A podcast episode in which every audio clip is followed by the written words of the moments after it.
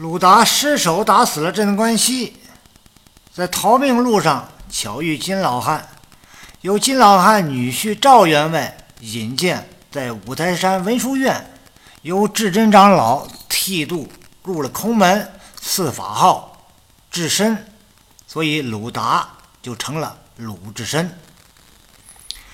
鲁智深受不了清规戒律，经常喝酒闹事儿，搅的是文殊院鸡犬不宁。但是碍于赵员外的面子，智真长老只能是想了个办法，把鲁智深推荐给自己在大相国寺当主持的师弟智清长老那里去了。智真长老。的意思是你这个家伙，忒闹腾了，去我师弟那里去吧。因此，鲁智深下山就往东京而来。这一天天晚，鲁智深投宿在桃花山下桃花村刘太公家里，意外得知附近山上的土匪要强娶刘太公的女儿。俗话说。吃人嘴短，拿人手短。加之鲁智深本身就是一个爱管闲事的主，于是，一拍胸脯对刘太公讲：“大和尚，我给师傅学了一个叫说姻缘的本事。等土匪头子来了，给你说说，让他们不娶你们家女儿了。”鲁智深这纯粹是满嘴跑火车啊！其实呢，是遇到欺压百姓的恶人，手痒痒了，要抱打不平，根本就不会说什么说姻缘。但刘太公不知真假，很高兴，终于有人管这事儿了。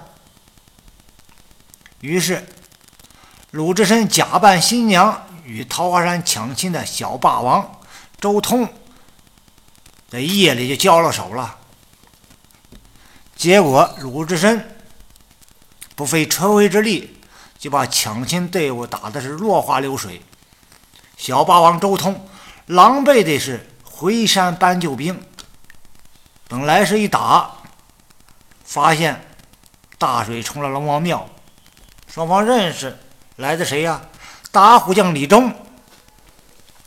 既然认识，这个事就好办了。鲁智深就给做了做思想工作。这边周通就放了刘太公一家，鲁智深就被周通、打虎将李忠二人邀请上了桃花山，在山上住了几天，鲁智深感觉周通和李忠与自己不是一路人，就下山去东京。这两位头领一听鲁智深要走，就表示了：“呀，这个朋友一场啊，你要走，我们也不拦着了。问你送送行，多少给你点盘缠吧。当然了，盘缠我们本身是不往外拿了，我下山给你抢。很巧的时候是什么呢？在欢送宴会上，山下有商队经过。”于是，李忠、周通二人下山为鲁智深抢盘缠，留下几个小喽啰照顾鲁智深。鲁智深一琢磨，你这两个人忒不地道了！你们送我钱，自己不掏腰包，却抢别人的，这不是将我的快乐建立在别人的痛苦之上吗？不行，我要教训你们一下。于是鲁智深。就招呼小喽啰们一起喝酒，别再站着了，咱们一块喝。趁着罗罗喝酒这个空当，突然出手，将罗罗打翻在地，然后是一不做二不休，捆了起来，嘴里塞上麻核桃，防止他们喊叫。于是就把桌上金银酒器都拿了。然后从后山就跑了。这边李忠、周通抢劫回来一看，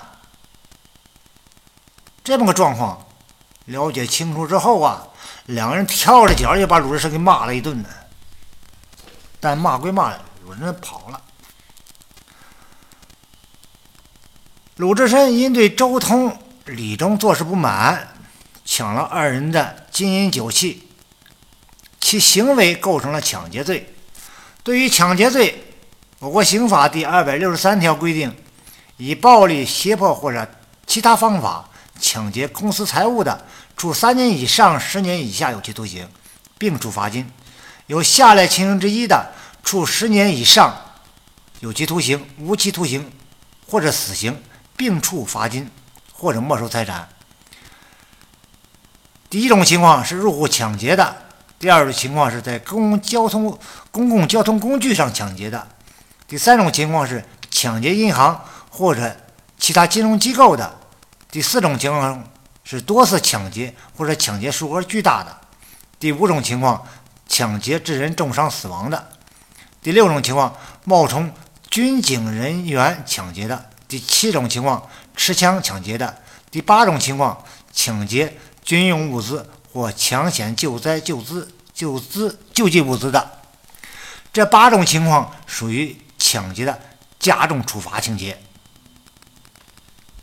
小说中，鲁智深在桃花山临时起了抢劫的犯罪故意，采取让罗罗喝酒，突然把罗罗打翻，捆起来。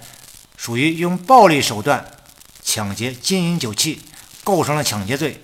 当然了，周通与李忠为了送鲁智深盘缠下山抢钱的行为，也构成抢劫罪。